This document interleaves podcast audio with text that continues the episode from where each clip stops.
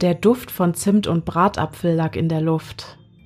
Es erinnerte Luisa an vergangene Zeiten, als sie noch eine Familie hatte. Gemeinsam schmückten sie den Weihnachtsbaum und sangen Lieder. Heute steht sie alleine vor dem kahlen Baum in ihrer kleinen Wohnung. Einige Unstimmigkeiten sorgten dafür, dass alle fort waren. Sie schüttelte die Erinnerungen beiseite und beugte sich über die Kisten mit dem Christbaumschmuck. Ach, Papa, es hätte nie so weit kommen müssen, seufzte sie.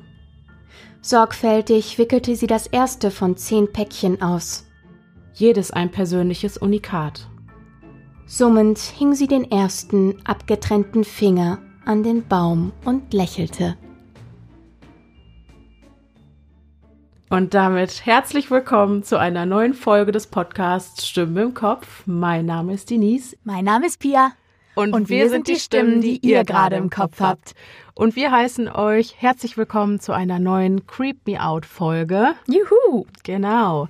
Wir haben euch wieder was Gruseliges mitgebracht. Ja, na, da möchte ich direkt einhaken. Also wir haben natürlich äh, Creep Me Out Geschichten mitgebracht, Creepypastas mitgebracht. Genau. Aber ich möchte direkt sagen, bevor ich gleich direkt zu meiner Geschichte komme, äh, heute wird's eher mysteriös, bisschen humoristisch, vielleicht nicht ganz so gruselig wie sonst. Kleiner Vorgeschmack auf das, was noch kommt. Witzig, dass du das sagst. Tatsächlich glaube ich, äh, es ist meine, also ich habe auch nicht einfach nur eine Creepypasta. Es ist ein bisschen was Besonderes und es ist tatsächlich auch humoristisch. Na siehste. Also, heute, heute auf alles Abwägen. Ein bisschen anders. Genau. genau. Heute auf Abwägen. Genau. Aber es ist ja auch äh, natürlich heute alles im Weihnachtstheme. Genau. Ja. Deswegen ja auch das äh, liebliche Gedicht, das ihr zu Beginn der Folge gehört habt. Genau. Das ja. liebliche Gedicht. Äh, an der Stelle mal ein paar liebe Grüße an die Autorin Cat van Abur. Danke, dass wir das äh, Gedicht verwenden durften. Gedicht ist gut. Eigentlich war es ja kein Gedicht, es war ein Drabble. Jetzt weiß aber kein Mensch, was ein Drabble ist. Da erkläre ich das ganz kurz. Ein Drabble ist eine Kurzgeschichte, die nur aus 100 Worten, und zwar ohne den Titel, aus 100 Worten bestehen darf. Und ähm, sie hat immer eine überraschende Wendung am Ende. Und die Challenge beim Schreiben eines solchen Drabbles, was der Cat hervorragend gelungen ist, finde ich, ist einfach ähm, quasi sich auf das Wesentliche zu konzentrieren und nicht zu viele Füllwörter zu benutzen. So. Also eine Sache, die ich nie bewerkstelligen könnte. Dito. Als Mensch, der sich nicht kurz fassen kann. Dito. Sehr gut. Okay. Deswegen haben wir auch eine Geschichte von jemand anderem gehört. Genau. Vielen Dank, Cat, für diesen Drabble. Genau. Sollen wir loslegen mit deiner Geschichte? Du Jawohl. Jawohl. Okay. Ich lausche gespannt. Ich habe sogar zwei Geschichten für euch, weil ich euch eine ganz, ganz kurze zur Einführung vorher erzählen muss, damit ihr wisst, in welchem Universum wir uns befinden. Denn die Geschichte steht im Zusammenhang mit einem Creepypasta-Universum, was da ins Leben gerufen wurde von dem Creepypasta-Autor The Dark Antichrist. Den hatten wir auch schon mal. Mhm. Genau, und wir befinden uns nämlich in Runan in meiner Geschichte. Und deswegen möchte ich euch zuallererst, und ich würde gerne beide Geschichten im Flow vorlesen, mhm. sozusagen, mich dabei nicht mehr unterbrechen und sobald die eine Geschichte zu Ende ist, dann direkt zu meiner Weihnachtsgeschichte praktisch kommen. Mhm. Und deswegen lege ich jetzt los. Ihr hört einen kurzen Anriss zum Universum Runan und äh, dann geht's direkt weiter. Und die Titel nenne ich einfach vor den Geschichten dann jeweils. Okay. Ich bin gespannt. Ich bin auch gespannt. Ich bin auch gespannt. Mhm. Es geht los. Runans Grauen. Runan. Eine friedliche und schöne Stadt, so könnte man meinen. Ein Ort, an dem die Leute fröhlich sind und unbeschwert durchs Leben gehen, wo sie wie schöne Rosen gedeihen und im hohen Alter friedlich und in seliger Ruhe dahinscheiden. So sah die Stadt von weitem aus, doch warf man erst einmal einen genaueren Blick auf die Ansammlung von Häusern, Menschen und Ackerland, so stieg einem der faulige Gestank des Todes in die Nase, der sich seit Runans Gründung Anfang des 13. Jahrhunderts hier festgesetzt zu haben schien. Wohin man auch sah, erblickte man Dutzende Vermissten oder gar Todesanzeigen, Des Nachts vernahm man die Schreie irgendeines Menschen, der innerhalb der nächsten fünf Minuten sein verkümmertes Leben ausgehaucht hatte. Ein Blick in die Bücher über Runans Historie ließ einem das Blut in den Adern gefrieren, und ganz egal, wohin man auch ging, wo auch immer man sich befand, überall stieg einem ein süßlicher Leichengeruch in die Nase, der wie ein Gauner auf neue Besucher lauerte, um sich dann leise und unerkannt wie ein Geist an ihn zu heften und nie wieder von ihm abzulassen. Fast jeder wusste, dass Runan ein verfluchter Ort war. Es war nämlich nicht so, dass sich die Bedrohung Runans als eine spezielle Gefahr zu erkennen gab, wie zum Beispiel in Stephen Kings Klassiker S, wo sich der Grund für all das Leid und den Horror der Stadt in Form eines Monsters manifestiert hatte und gezielt bekämpft werden konnte. Runan war anders. Alles war anders. Kaum ein Fall aus den Akten vermisster Leute oder der Mordakten glich dem anderen, und falls es doch einmal vorkam, dass sich zwei Ereignisse überschnitten, so war es trotz alledem selten möglich gewesen, eines der unerklärlichen Geschehnisse aufzuklären. Die Menschen beschäftigten sich selten mit der Geschichte ihrer Heimat, und so war es nicht verwunderlich, dass immer wieder neue Menschen nach Runan kamen, um die zu ersetzen, die vermisst tot oder geflohen waren, und hatte man sich erst einmal an diesem furchtbaren Ort angesiedelt, dann gab es kaum noch eine Möglichkeit, dem zu entfliehen, was sich vor Jahrhunderten, lange bevor Menschen diesen Ort zu ihrer neuen Heimat deklarierten, in dieser Stadt niedergelassen hatte und seither einen nichtsahnenden Menschen nach dem anderen mit seinem weit geöffneten und geifernden Maul verschlang. Runans Grauen existiert.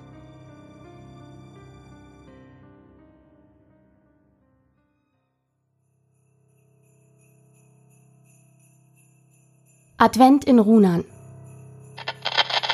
Verehrte Fahrgäste, hier spricht Ihr Zugführer. Aufgrund von Störungen im Betriebsablauf verzögert sich unsere Einfahrt in den Hauptbahnhof Runan um wenige Minuten. Regionalexpress. Ja, ja, Störungen im Betriebsablauf. Das geht jetzt schon seit Oktober 2016 so, seit der Geschichte mit dem schwarzen Regen. War schon ein Riesending. Erst die zwei Wochen Dauerregen und dann sackt der gesamte Juliusplatz und ein Großteil der angrenzenden Häuser ab. Über 400 Tote und Vermisste. Dagegen war die Oderflut 97 ein Fliegenschiss. Woher der Regen genau kam und die elektromagnetische Strahlung, die für die ganzen Stromausfälle damals gesorgt hat, haben die immer noch nicht raus. Der Grund für den Einsturz ist angeblich eine bis dato unbekannte Kaliader gewesen, die durch den Dauerregen ausgewaschen worden ist. Auf jeden Fall haben sie den gesamten Bereich vom Juliusplatz bis kurz vorm Bahndamm zwangsevakuiert, weil die Tragfähigkeit des Bodens immer noch nicht gesichert ist. Deswegen müssen die Züge zwischen Schwalbennest und Hauptbahnhof auch so schleichen. Ich meine, die Gleise sind stabil, heißt es, aber die Vibrationen könnten am Juliusplatz angeblich immer noch zu Einstürzen führen. Was das Schwalbennest ist? Das rote Haus da vorn mit den Zahlen auf den Fenstern. Heißt so wegen der Bordsteinschwalben. Na, die Nutten halt. Das ist der Runaer Puff. Wundert mich eigentlich, dass Sie noch nichts vom Runaer Schwalbennest gehört haben. Gibt ja seit dem schwarzen Regen kaum noch jemanden in der Stadt, dem diese Reporter noch kein Mikrofon unter die Nase gehalten haben. Ist allerdings schon erstaunlich, wie schnell die Angelegenheit wieder aus den Nachrichten raus war. Wer weiß, wen der Kurfürst und die Albaner alles geschmiert haben, damit die Story unterm Teppich bleibt. Und der Stadtrat hatte natürlich auch kein großes Interesse daran, die Sache hochzukochen. Die haben ja zurzeit genug andere Scheiße am Hacken. Verehrte Fahrgäste, hier spricht nochmal Ihr Zugführer.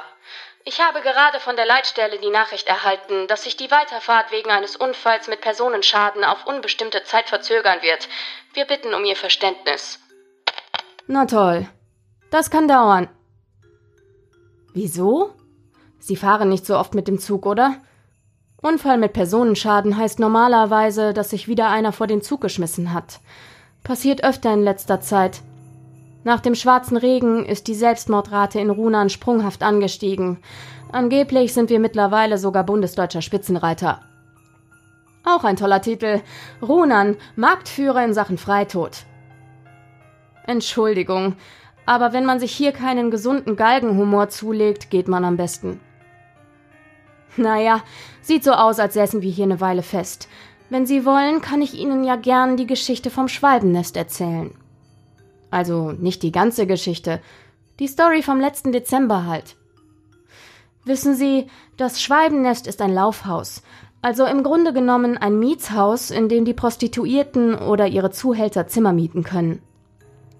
Der Besitzer kassiert nur. Drei Etagen, zehn Zimmer pro Stockwerk. Da kommt ganz schön was zusammen. Die Nummern an den Fenstern sind dafür da, damit sich die Kunden nicht verlaufen. Wenn eine von den Damen frei ist, stellt sie sich ans Fenster. Dann kann der Freier sehen, welche ihm gefällt, schaut auf die Nummer und geht hin. Die erste Zahl ist die Etage, also 0 gleich Erdgeschoss, 1 erster, 2 zweiter Stock. Und die zweite Zahl ist die Zimmernummer. Eigentlich ganz einfach. Früher haben wir immer Witze gemacht, dass das mit den Zahlen aussieht wie ein Adventskalender. Jeden Tag ein anderes Türchen. Aber seit vorigem Dezember finde ich das nicht mehr besonders komisch. Ich meine, eigentlich war es die letzten Jahre immer ziemlich ruhig im Milieu. 2008, 2009, als die Albaner in Runan in den Markt gedrängt sind, ging's eine Zeit lang ziemlich heiß her auf dem Kiez, vor allem nachdem sie den Hurenban abgestochen hatten. Damals hat die Polizei da drüben fast jede Woche Razzia gemacht. Also haben der Kurfürst und die Albaner einen Deal abgeschlossen und den Markt neu aufgestellt, damit endlich wieder Ruhe war und jeder seinen Teil vom Kuchen abbekam. Hat auch ganz gut geklappt, bis letzten Dezember dann die ersten toten Frauen aufgetaucht sind. Wer der Kurfürst ist? Das ist der oberste Boss im Rotlichtviertel. Groß wie ein Bär und stark wie ein Ochse. Und weil er dazu auch noch August heißt, wird er von allen der Kurfürst genannt, nach August dem Starken von Sachsen. Naja, die erste jedenfalls, die dran glauben musste, war die Bredika, die Rumänin von 01. Die hatte am 1. Dezember gerade einen Kunden bei sich und mitten im Pimpern ließ sie es plötzlich an Engagement vermissen. Der Typ war so von sich überzeugt, dass er ernsthaft meinte, er hätte sie bewusstlos gevögelt. Aber als sie so gar nicht mehr aufwachen wollte, hat er dann doch Panik bekommen und den Notarzt gerufen. Und der hat prompt bestätigt, was die Krankenschwester von 02 schon vorher diagnostiziert hatte. Exitus war natürlich eine ganz schöne Aufregung deswegen. Darum hat sich auch niemand gewundert, als das Mädel von 02 am nächsten Tag nicht da war. Alle dachten, die muss sich erstmal vom Schock erholen. Was? Nein, die war wirklich Krankenschwester. Aber versuchen Sie mal mit einem Schwesterngehalt und zwei pflegebedürftigen Eltern klarzukommen. Da muss man sich schon was dazu verdienen. Naja, wie dem auch sei. Jedenfalls, die drei stand in dem Monat leer, weil die Dame im Urlaub war. Also ist keiner direkt misstrauisch geworden, als es am 4. Dezember das Weather Girl in 4 erwischt hat. Ich meine, die hatte ihren Spitznamen ja nicht von ungefähr. Mindestens 30 Kilo Übergewicht und ein Organ wie Tina Turner. So eine richtige Wuchtbrumme halt. Als die tot im Zimmer lag, dachten erstmal alle, jetzt ist die Pumpe endgültig stehen geblieben. Zumal das Weather Girl geraucht hat wie ein Schlot. Aber als dann tags darauf die Dame von Zimmer 5 gefunden wurde, hat es den ersten dann doch gedämmert, dass da was nicht mit rechten Dingen zugeht. Und als dann ausgerechnet auf Nikolaus in der 6 die nächste Tote lag, hat irgendwer den Hausmeister gerufen, dass er mal in Zimmer 2 und 3 aufsperrt. Zumal in der 2 dauernd ein Handy geklingelt hat. Das waren die Eltern von der Krankenschwester, die versucht haben, ihre Tochter zu erreichen, und da hat man sie und die Sammy dann gefunden. Warum die Sammy allerdings während ihres Urlaubs nicht wie geplant bei ihren Eltern in Thailand, sondern noch in Runan war, hat uns schon gewundert. Ich meine, zu dem Zeitpunkt wussten wir ja noch nicht, dass ihre Eltern in Bangkok eine Vermisstenanzeige aufgegeben hatten. Die von der Sitte waren ganz schön nervös, weil sie Angst hatten, dass ein neuer Krieg anfängt wie 2008 vor allem, nachdem die Gerichtsmediziner festgestellt hatten, dass die Krankenschwester wahrscheinlich am 2. Dezember gestorben war und die Sammy am 3. Ich meine, sechs Tote an sechs aufeinanderfolgenden Tagen, vom Datum her jeweils passend zur Zimmernummer. Da klingelten natürlich die Alarmglocken. Hätte ja sein können, dass das irgendein kranker Scheiß war, so als Vorwarnung. Vor allem, weil es ja am 7. in der 07 nahtlos weiterging. Bis sie, ich glaube, das war am 11., äh, genau, am 11. Dezember, die Erika gefunden haben. Die Erika, die war so etwas wie die Grande Dame vom Rotlichtviertel. Vor der hatten sie alle Respekt, sogar die Albaner. Ich meine, auf dem Strich nannte sie sich Antoinette, obwohl spielt ja eigentlich keine Rolle. Aber das Wichtige war halt, dass die Erika immer unabhängig gewesen ist. Die hat nie einen Zuhälter gehabt, weil sie mit Geld umgehen konnte und den Luden zur Not eine lange Nase gezogen hat. Außerdem hatte sie die richtigen Kontakte. Der ist man einmal blöd gekommen.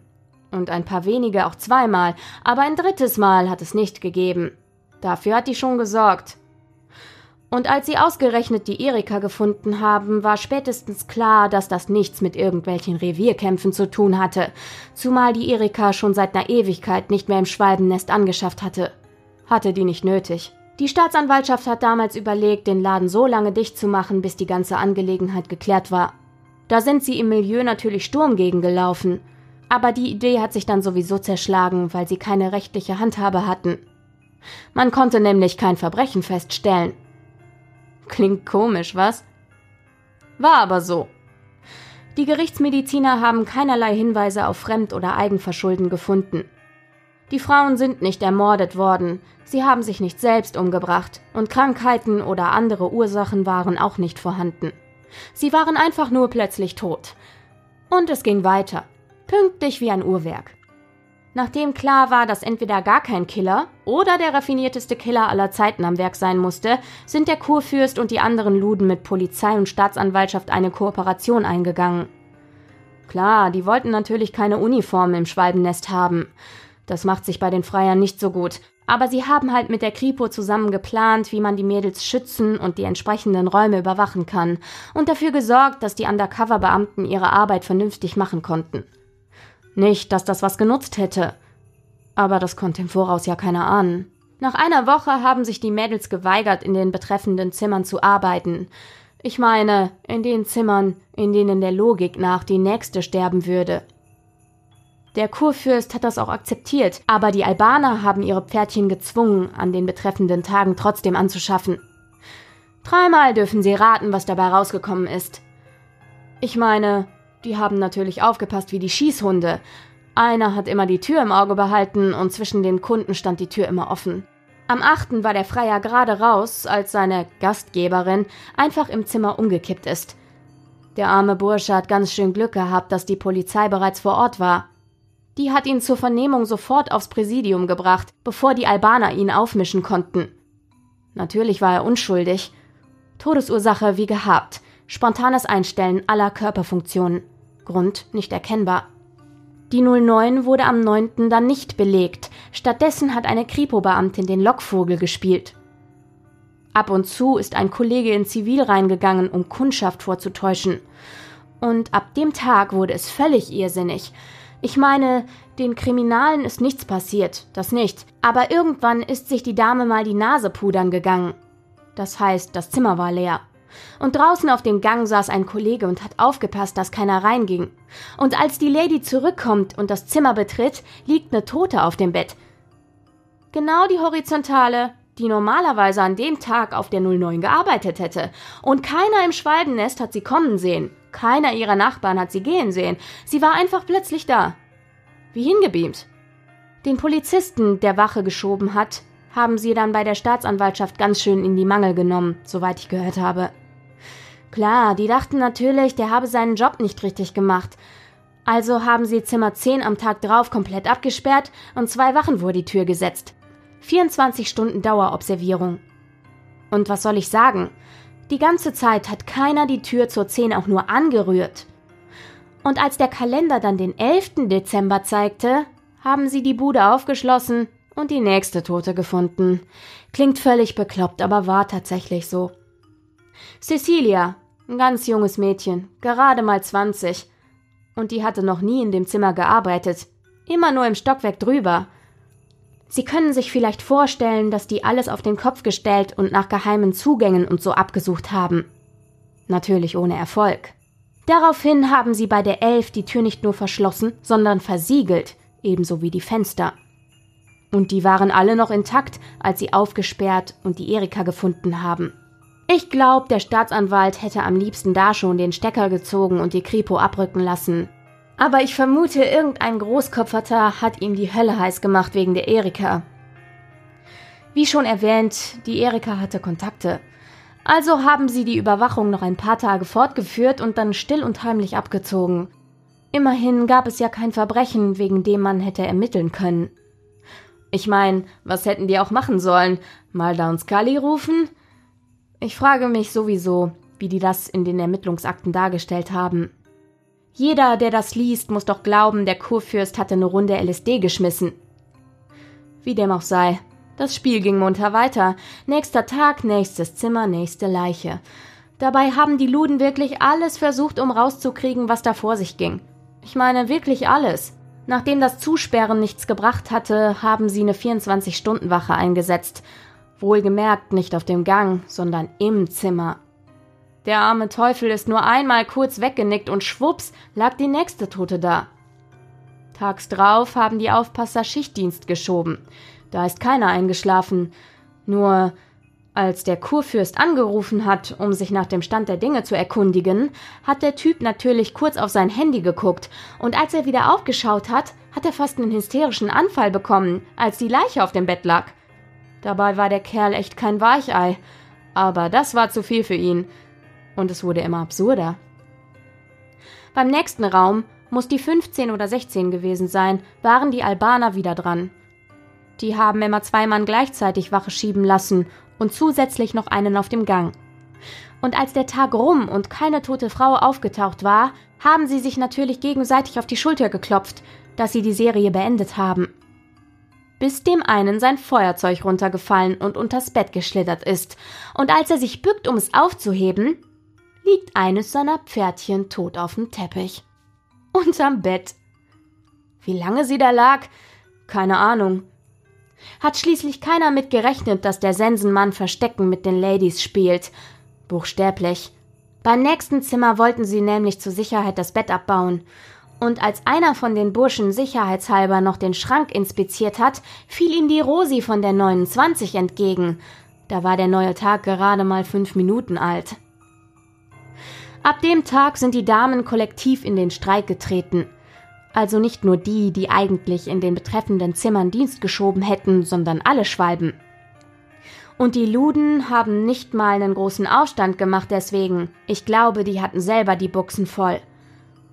Ab dem Tag gab es nämlich auch keine Überwachung mehr in den Räumen. Schätze, die haben niemanden mehr gefunden, der bereit war, auf das Erscheinen der nächsten Leiche zu warten. Naja, kann man den Jungs nicht übel nehmen. Sie haben dann nur noch Kameras aufgestellt. Keine schlechte Idee nach über einem Dutzend toter Frauen, was? Aber das Ergebnis blieb dasselbe. Entweder war gerade der Akku leer, oder es gab eine kurze Bildstörung, oder die Dame lag wortwörtlich im toten Winkel. Irgendwann haben sie dann aufgegeben, weil man eh nichts dran ändern konnte. Ich meine, es gab auch überhaupt kein Muster, nach dem man hätte gehen können. Ja klar, Datum und Raumnummer, aber bei den Opfern meine ich. Groß, klein, dick, dünn, jung, alt, querbeet durch alle Hautfarben und Kontinente. Die einzige Gemeinsamkeit war, dass sie alle irgendwann mal im Schwalbennest angeschafft hatten, soweit man feststellen konnte. Vier oder fünf Frauen konnten nicht identifiziert werden, weil es wahrscheinlich Illegale waren oder Zwangsprostituierte. Mit dem Scheiß haben die Albaner damals angefangen. Sowas gibt's beim Kurfürsten nicht. Aber alle anderen hatten mal im Nest gezwitschert. Das junge Mädchen zum Beispiel, das in Leipzig Soziologie studiert hat. Wundern Sie sich nicht. Das kommt öfter vor, als Sie glauben, dass sich welche damit das Studium finanzieren. Warum auch nicht? Wenn man jung ist und ohnehin gern Sex hat, ist das leicht verdientes Geld. Allerdings arbeiten die meisten Studentinnen für einen Escort-Service oder eine Begleitagentur. Das ist unauffälliger und sicherer. Die war auch nur zwei oder drei Monate da wollte wohl sehen, ob es gesellschaftliche Unterschiede bei den Freiern gibt. Sozusagen als Feldstudie. Naja, was soll ich sagen? Ihre Kommilitonen haben erzählt, dass sie zwischen zwei Vorlesungen nur mal eben auf die Toilette gehen wollte, und keine Viertelstunde später lag sie tot im Schwalbennest. Wissen Sie, wie weit es von Leipzig aus nach Runan ist? Mit dem Auto Minimum 50 Minuten. Fragen Sie am besten erst gar nicht. Am gruseligsten war, dass es die Leute in der Stadt irgendwann gar nicht mehr interessierte. Ich meine, 24 tote Frauen in 24 Tagen, aber spätestens nach zwei Wochen kümmert es keinen mehr. Erst recht, als sich herausstellte, dass kein Verbrechen vorlag. In dem Moment, wo klar war, dass es keinen neuen Krieg im Milieu geben würde, wanderten die Meldungen über die Leichen vom Schwalbennest von der Titelseite erst in den Lokalteil und schließlich auf die vorletzte Seite zu den Kurzmeldungen. Die Umstände konnten noch so strange sein, letzten Endes waren's ja eh nur Nutten. Und dann passierte Heiligabend ja die Sache mit Madame Veronas Christbaumschmuck. Ich meine, klar, ein paar hundert Menschen, die von irgendwelchen Würmern aus ihren Christbaumkugeln aufgefressen werden, sind natürlich schlimmer. Aber manchmal hatte ich das Gefühl, die Leute waren froh, dass sie sich über etwas anderes aufregen konnten als über ein paar tote Huren. Immerhin waren das ja anständige Leute, die es wert waren, dass man darüber redete. Als wenn die Mädels aus dem Schwalbennest nicht auch Töchter, Mütter, Freundinnen, Geliebte gewesen wären. Ganz normale Frauen mit ganz normalen Alltagssorgen. Aber wenn's nur um Sex geht, da tragen ja alle plötzlich einen Heiligenschein. Liebe für Geld, das geht schließlich gar nicht. Als wenn eine Ehefrau, die ihrem Mann einen bläst, obwohl sie es nicht mag, weil sie hofft, dass er sich dann leichter zu einem Zweitwagen oder zu dem teuren Urlaub überreden lässt, sich weniger prostituieren würde. Verehrte Fahrgäste, die Leitstelle hat die Strecke wieder freigegeben. Wir erhalten in Kürze Einfahrt in Runans Hauptbahnhof. Unsere Verspätung beträgt zurzeit 25 Minuten. Für Ihre Anschlusszüge achten Sie bitte auf die Lautsprecherdurchsagen auf dem Bahnsteig. Der Ausstieg befindet sich in Fahrtrichtung links. Allen Fahrgästen, die in Runan Hauptbahnhof aus- oder umsteigen, wünschen wir einen schönen Aufenthalt in Runan. Ah, jetzt geht es weiter. Jetzt können Sie sich das Schwalbennest nochmal in aller Ruhe ansehen. Wenn's nach mir ginge, ich würde den ganzen Schuppen abreißen. Was? Nein, es gab keine weiteren Leichen mehr. Heiligabend, auf der 24. Die Veronique. Das war die letzte. Seit vergangenem Weihnachten ist nichts mehr passiert. Scheiß auf Weihnachten. Wenn's nach mir ginge, könnte es Ende November einen lauten Knall tun und wir hätten Silvester. Warum? Kann ich Ihnen sagen. Früher war ich öfter mal im Schwalbennest, das gebe ich offen zu. Deswegen kenne ich den Laden auch so gut. Hab meine Lebensgefährtin da kennengelernt. Die war als junge Frau regelmäßig da, weil sie Pizza ausgefahren hat. Und als sie gesehen hat, was die Ladies verdienten und was bei ihr rumkam, wollte sie es auch mal probieren. Wie gesagt, wenn man gern Sex hat, leicht verdientes Geld. Dachte sie zumindest. Zwei Wochen hat sie es ausgehalten Danach hat sie sich wieder mit ihrem Pizzalohn zufrieden gegeben. Toller Deal. Zwei Wochen gutes Geld, schlechter Sex und verflogene Illusionen. Und im Tausch dafür 24 Tage Todesangst. Nur weil ab dem ersten Weihnachtsfeiertag keine Tote mehr aufgetaucht ist, heißt das nämlich nicht, dass die 25 leer war. Im Gegenteil. Nur lag diesmal keine Frau auf dem Bett, sondern ein Buch. Ein Buch mit Weihnachtsliedern, um genau zu sein aufgeschlagen. Ich nehme an, Sie können sich schon denken, bei welchem Lied. Genau. Alle Jahre wieder. Sie verstehen sicher, warum ich Weihnachten gerne schon hinter mir hätte.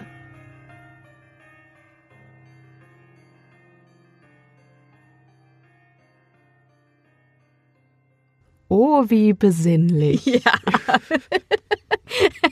Kann ich dir sagen. Bisschen was Derberes heute. Genau. Ich hoffe, es nimmt keiner Anstoß dran. Ach Quatsch. Nein, das ist ja äh, künstlerische Freiheit. Genau, genau. Da, dem sind keine Grenzen gesetzt. Genau, die Künstler sind natürlich wie immer in den Show Notes. Auch die Cat, äh, die Kontaktdaten von Cat mhm. findet ihr in den Show Notes, genauso wie die Autoren unserer Geschichten.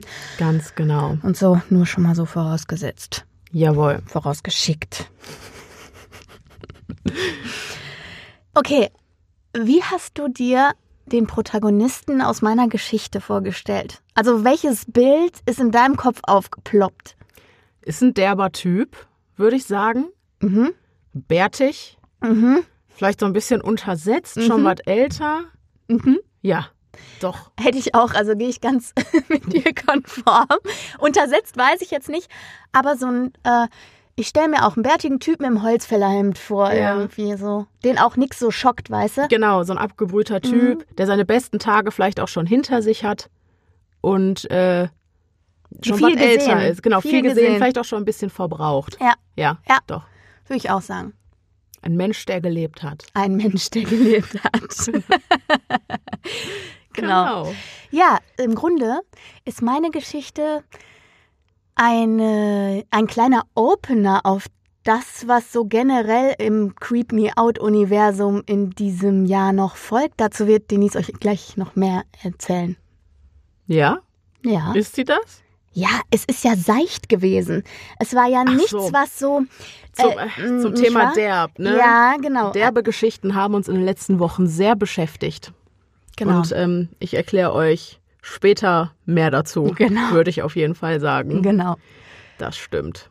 Ja, und dieses Mal war deine Geschichte, ich glaube, das hatten wir auch noch nicht, sehr True Crime related. Stimmt. Richtig? Ja, ja, stimmt. Ja, wobei man weiß, weiß ja nicht, nicht. wer es war oder Verflucht. ja, irgendwas. diesen- Irgendwas ist Runen. los in Runan.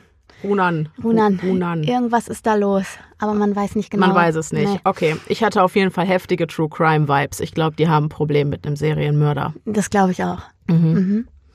Okay, sollen wir weitermachen? Sehr gerne. Ich bin sehr gespannt auf das, was du jetzt vorbereitet hast, um es nochmal anzuteasern. Es ist alles ein bisschen anders gelaufen als geplant. Dieses Mal definitiv. Ich, ich fange mal ganz von vorne an. Also, ursprünglich habe ich mich wie gewohnt auf die Suche nach einer Creepypasta begeben, die weihnachtlich ist. Und dann habe ich auch was gefunden und ich habe den Anfang gelesen und es hat mir alles total gut gefallen und ich dachte mir, boah, ja, wo das alles hingehen könnte. Ja, und dann habe ich die Geschichte weitergelesen und ähm, war A erschrocken, weil die eben auch sehr derb war.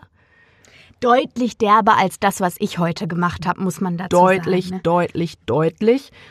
Und da tue ich mich persönlich so ein bisschen schwer mit, weil die sich auch, die war für mein Empfinden so ein bisschen platt.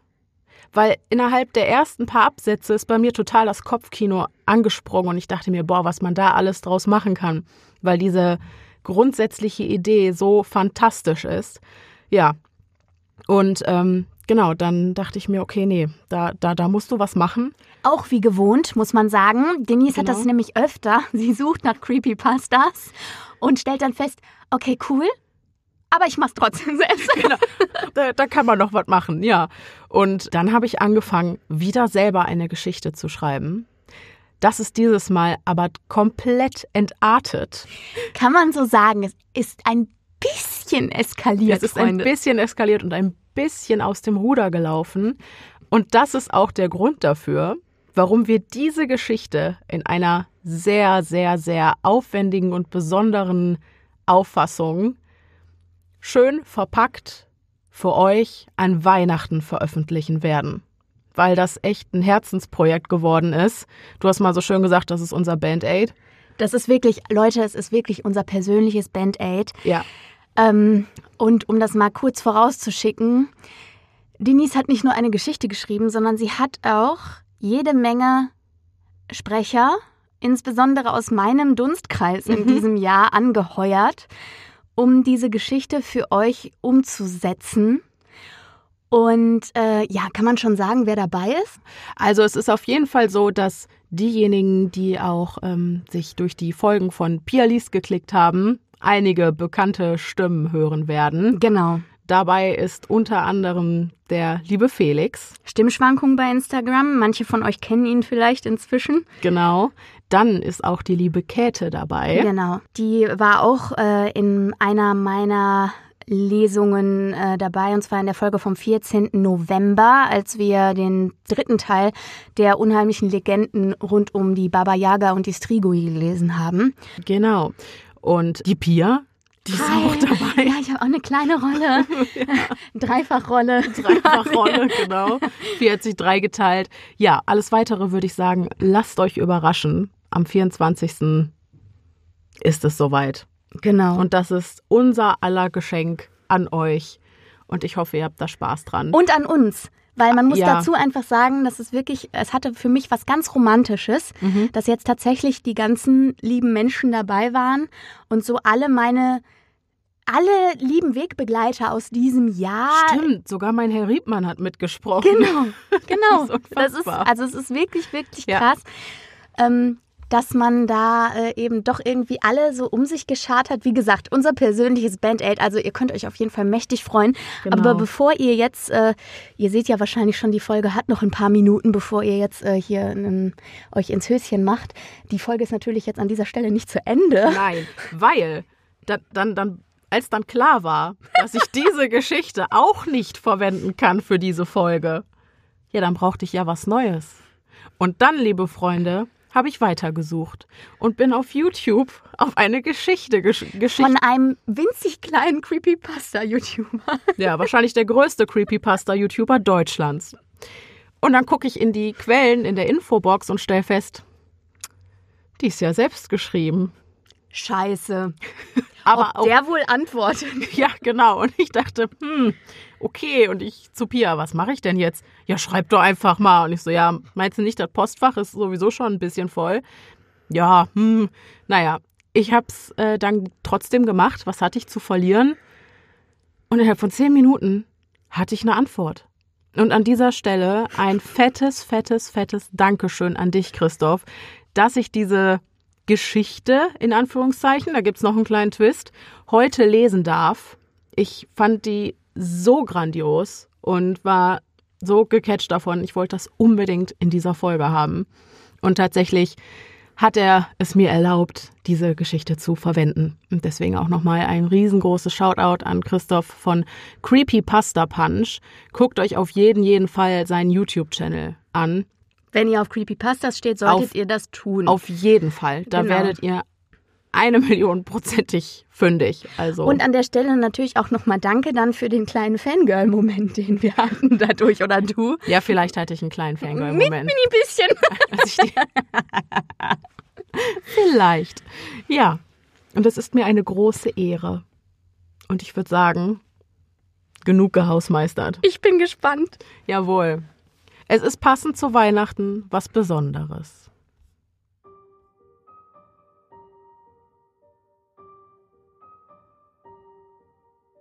Endlich ist es soweit, die schöne Weihnachtszeit, und der Stress des Jahres fällt in Vergessenheit. Weihnachten ist ein Fest des Glücks und der Freude. Man hat Spaß mit Freunden und der gesamten Familienmeute.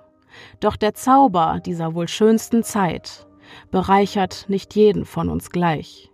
So mancher von uns erlebt nur ungern diese festlichen Tage.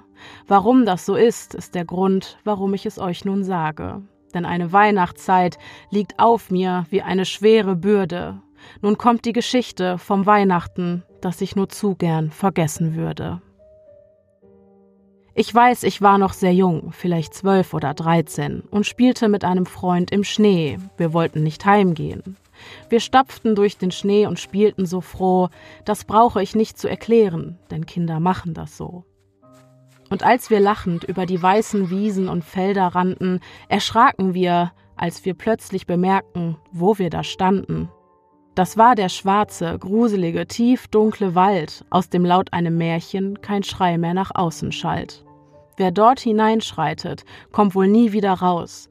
Der Gedanke an die Bestie im Inneren war uns ein Graus. Kein Kind unserer Stadt traute sich je dort hinein, und auch wir ließen dies für heute wohl lieber sein. Doch als wir dann langsam davonstapfen wollten, hätten wir wohl lieber ganz schnell rennen sollten, denn plötzlich hörten wir aus dem Wald ein leises Sprechen, und unter schweren Füßen hörte man wie Äste zerbrechen. Wie gebannt sahen wir zu, was nun wohl geschah, dass wir in Lebensgefahr schwebten, war uns nicht klar. Ein Wesen trat hervor, mit grausigem Blick, es trug einen Weihnachtsmannmantel, doch der war nicht schick. Wir standen still da und konnten uns nicht mehr bewegen, und vor uns stand nun eine Bestie, so etwas dürfte nicht leben. Lange, knöchrige Klauen und eine dürre Statur, mit gefletschten, scharfen Zähnen, starrte es nur. Still gebeugt und schwer atmend stand es bloß da. Es war größer als jedes Wesen, das ich je zuvor sah. Mit wütendem Blick öffnete es das riesige Maul. Der Geruch, der uns entgegenkam, war bitter und faul. Endlich, sagt er ruhig, endlich habe ich euch gefunden. Ich warte alleine in diesem Wald, bereits seit Stunden. Wir hatten Angst, doch trauten uns ihn etwas zu fragen. Wir wollten wissen, wie er heißt, und er begann es zu sagen. Mein Name ist Krampus. Ich besuche Kinder zur Weihnachtszeit. Doch ich besuche euch nur, wenn ihr unartig seid. Benehmt ihr euch ungezogen, frech oder zeigt sogar Gier, dann wartet nicht lange und ihr bekommt einen bösen Besuch von mir. Dann schleiche ich mich nachts an und komme hinein und breche euch im Schlaf den Arm und dann noch das Bein. Dann schlitze ich euch auf, trink euer Blut, denn das von bösen Kindern schmeckt nun mal gut. Und ihr fleht und jammert, ihr wollt ja nicht sterben, während ich beginne, mich an euren Organen zu nähren. Und ihr fangt an zu schreien und macht dann laut Krach, doch so laut ihr auch seid, eure Eltern werden nicht wach. Sie schlafen ruhig und selig, bis der Morgen beginnt, und dann sehen sie, in den blutigen Betten fehlt ja ihr Kind. Sie weinen verzweifelt, denn das kann doch nicht sein, ihr armes geliebtes Kindlein kommt nie wieder heim. Wir standen da, als hätten wir die Fähigkeit zu reden vergessen, denn keiner traute sich, auch nur ein Wort zu sprechen. Ich habe eine Frage an euch und bitte seid ehrlich, denn wenn ihr mich anlügt, dann werd ich gefährlich. Und sagt ihr mir nichts, sondern bleibt einfach stumm, dann ist das Anlass genug und dann bringe ich euch um. Ich suche einen Jungen namens Philipp, habt ihr von ihm gehört? Er ist der, der mich gerade am allermeisten stört. Sein Aufenthalt interessiert mich gerade wirklich sehr. Also, meine Kinder, so sagt mir, wo ist er? Ich zitterte, dass so etwas existiert, hätte ich niemals erträumt, und mit zittriger Hand zeigte ich auf meinen allerbesten Freund. Der Krampus lächelte, und mit ganz schnellem Schritt packte er ihn am Kragen und nahm ihn in den Wald hinein mit. Und mit den langen Klauen stach er ihn auf, die Fingerspitzen verschwanden in seinem blutigen Bauch. Das Blut spritzte, und der Krampus lachte so laut, dass dies passieren würde, hätte wohl keiner geglaubt. Er biss ihm die Finger ab und zerkratzte sein Gesicht. Einen schrecklicheren Anblick kannte ich nicht. Die Lippen riss er ab und seine Beine zerbrachen. Der Krampus war wütend und wollte ihn strafen. Das tiefrote Blut leckte er sich dann von den Lippen und brach danach nacheinander all seine Rippen. Ich sah zu, wie er starb und schmerzverzerrt schrie. Seine letzten panischen Worte vergesse ich nie.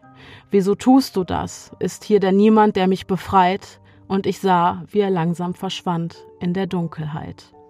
Ich sah dann noch seinen weinenden und panischen Blick, und mit einem lauten Bersten brach sein Genick. Und dann war es ruhig und alles war still. Ich erinnere mich an all das Blut, das ich aber gerne vergessen will. In der Dunkelheit des Waldes waren nun beide verschwunden. Die Gefahr zu sterben war vorerst überwunden. Ich stand ängstlich da und konnte mich gar nicht bewegen. Das Gute aber war, ich war noch am Leben.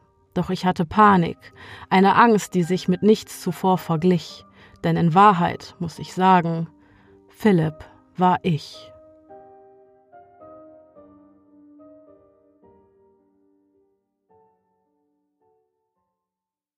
Oh boy.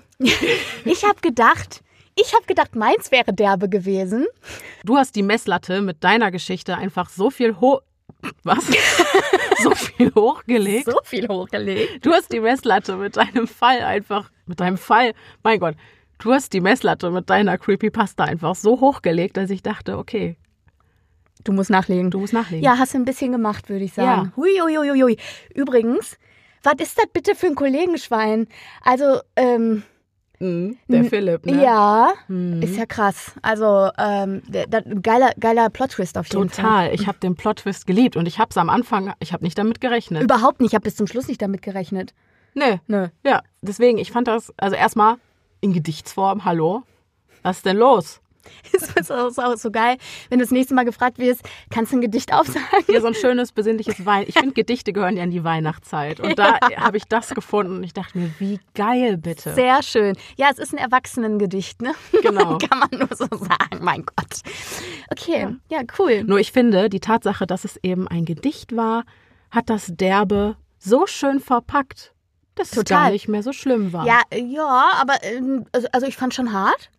Aber es war, ähm, äh, das ist so witzig, weil das das so relativiert. Das ist so ja. wie wenn man, ähm, oh, weiß ich nicht, das ist wie in einem Tarantino-Film, wenn während einer genau. blutigen Schlachtszene ein lustiges Lied läuft. Ja, genau. Und, und das hat dieses Gedicht so verkörpert und diese Message hat es irgendwie so rübergebracht, diesen Vibe. Und deswegen, glaube ich, hat mir das auch so gut gefallen, weil ich, ich bin ja auch ein sehr großer Tarantino-Fan. Ja, ich auch. Ja. Kann ich sehr gut nachvollziehen. Ja, deswegen. Vielen, vielen Dank nochmal an Christoph vom Creepy Pasta Punch für dieses Gedicht. Ja. Damit hast du mir sehr viel Freude bereitet und ich hoffe, euch da draußen auch. Genau, für die Horrorfans auf jeden Fall richtig was dabei auf heute. Auf jeden Fall. ja, ja, genau. Okay. Ähm, ich würde sagen, es ist ja fast knackig, kurz, aber schon zu Ende für heute, oder? Nein. Nein? Nein, denn ich wäre nicht ich, uh. wenn ich nicht noch ein bisschen was rausgesucht hätte.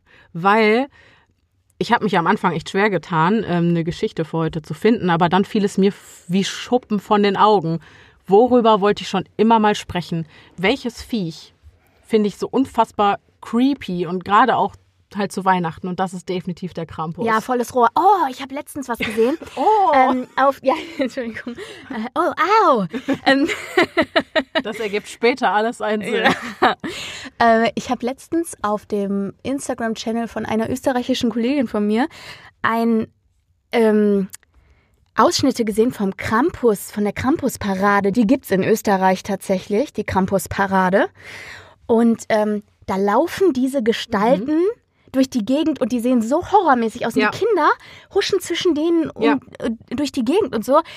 Ada, also mein Vater hat mir früher immer gesagt, der hatte eine Erziehung, da äh, war das so, dass die Eltern auch immer mit Knecht Ruprecht gedroht haben, in ja, Anführungsstrichen, ja. Da erzähle ich gleich auch noch was zu. Aber der Campus. Der ist heftig, oder? Was zum? Und, und gerade diese Paraden, das ist ja einfach nur creepy.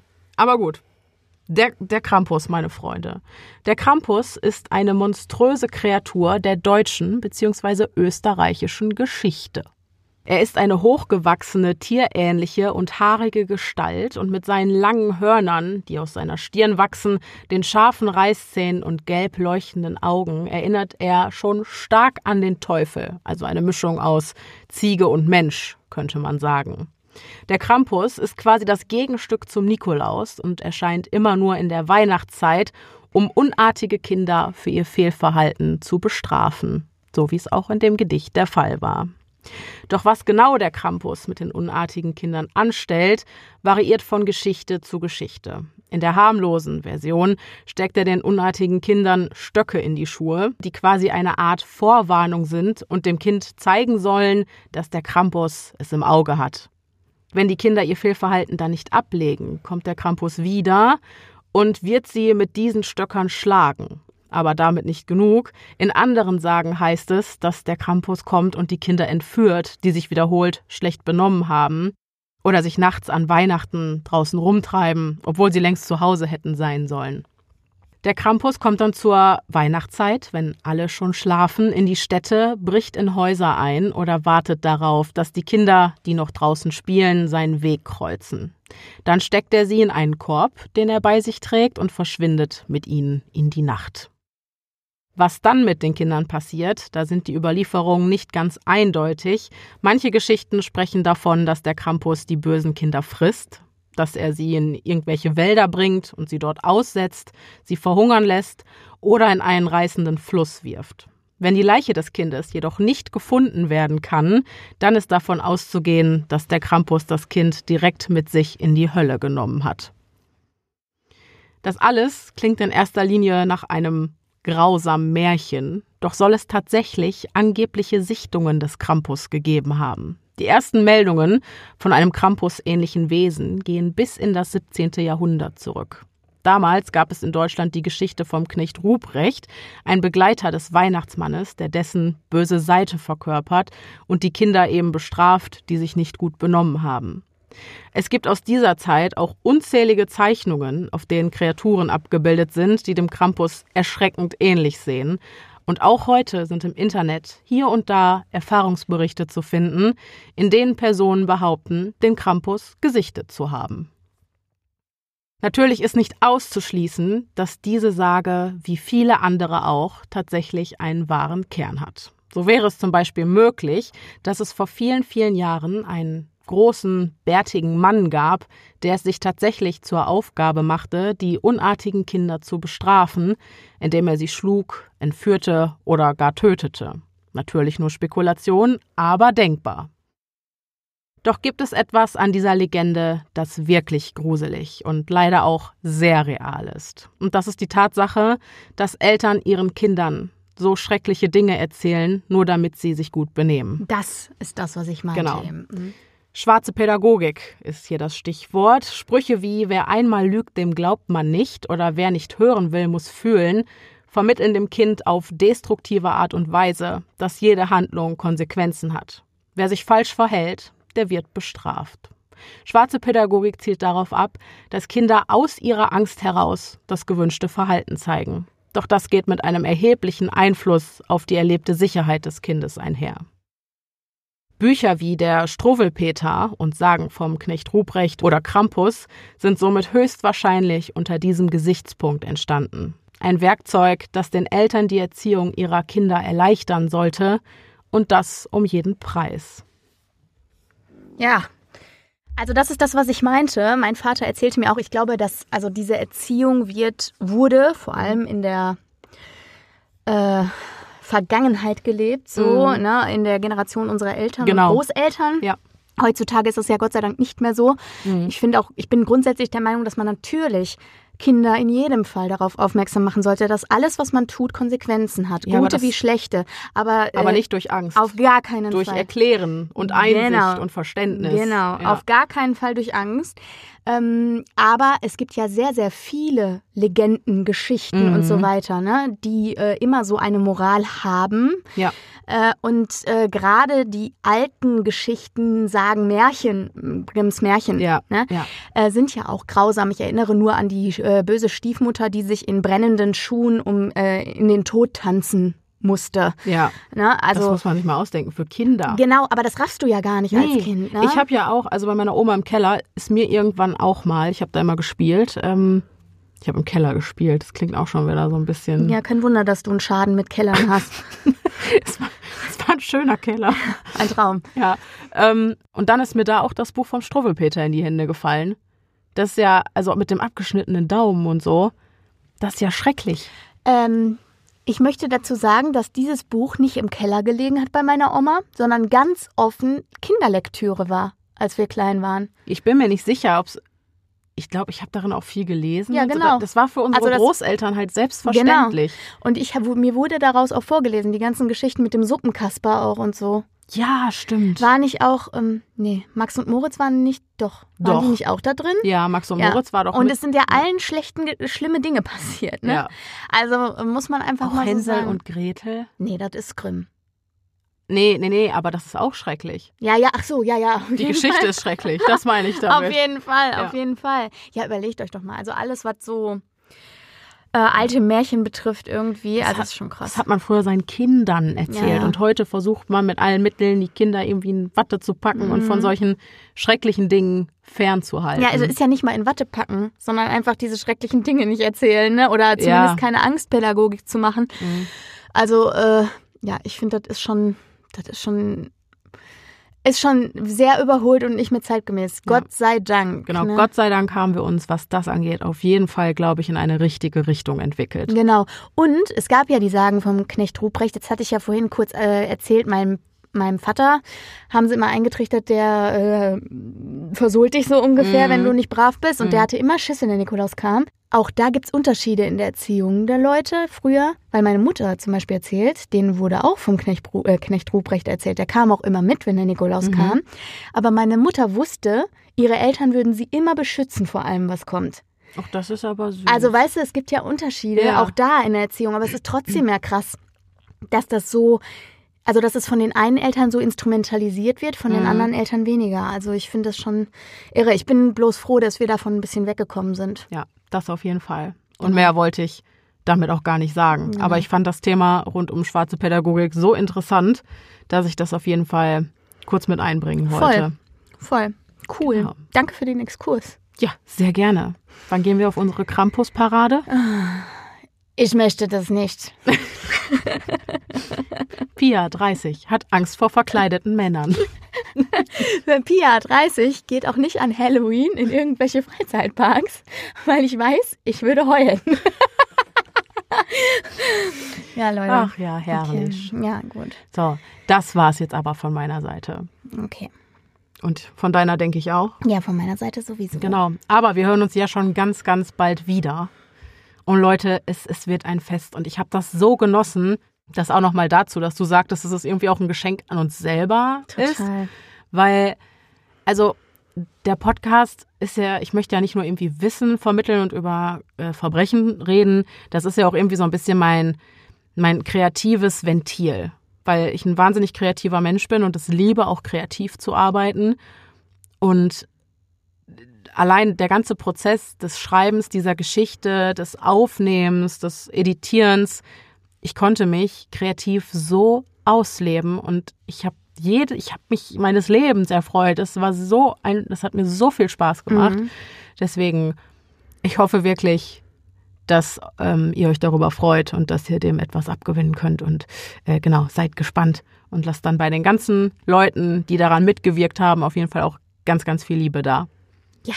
Und wenn ihr neugierig seid, dann hört ihr jetzt im Anschluss an diese Folge auch schon einen ersten Trailer. Bleibt noch ein paar Minütchen Genau. dran. Bleibt ein paar Minütchen dran. Äh, den Trailer hört ihr hier jetzt gleich. Und ansonsten, wenn ihr sonst noch äh, nicht die Nase voll von Creepypastas oder anderen Geschichten habt, hört bei der Pia vorbei. Pia liest überall, wo es Podcasts gibt. Genau. da gibt's noch mehr Geschichten, auch in Kooperation halt mit ganz vielen anderen tollen Sprechern. Genau. Und ähm, genau, wenn ihr Gedanken, Anregungen, Einfälle habt, was auch immer, habt ihr was auf dem Herzen, schreibt mir gerne entweder per Mail podcast.stimmeimkopf@gmail.com oder aber auf Instagram, da findet ihr mich unter podcast.stimmeimkopf. Und Yes. das war's von uns an dieser Stelle. Wie gesagt, bleibt dran für den Trailer. Nochmal ein fettes Dankeschön an Christoph vom Creepypasta Punch. Und äh, genau, wir hören uns an Weihnachten. Bis dahin, bleibt sicher. Es, Es ist gefährlich da draußen.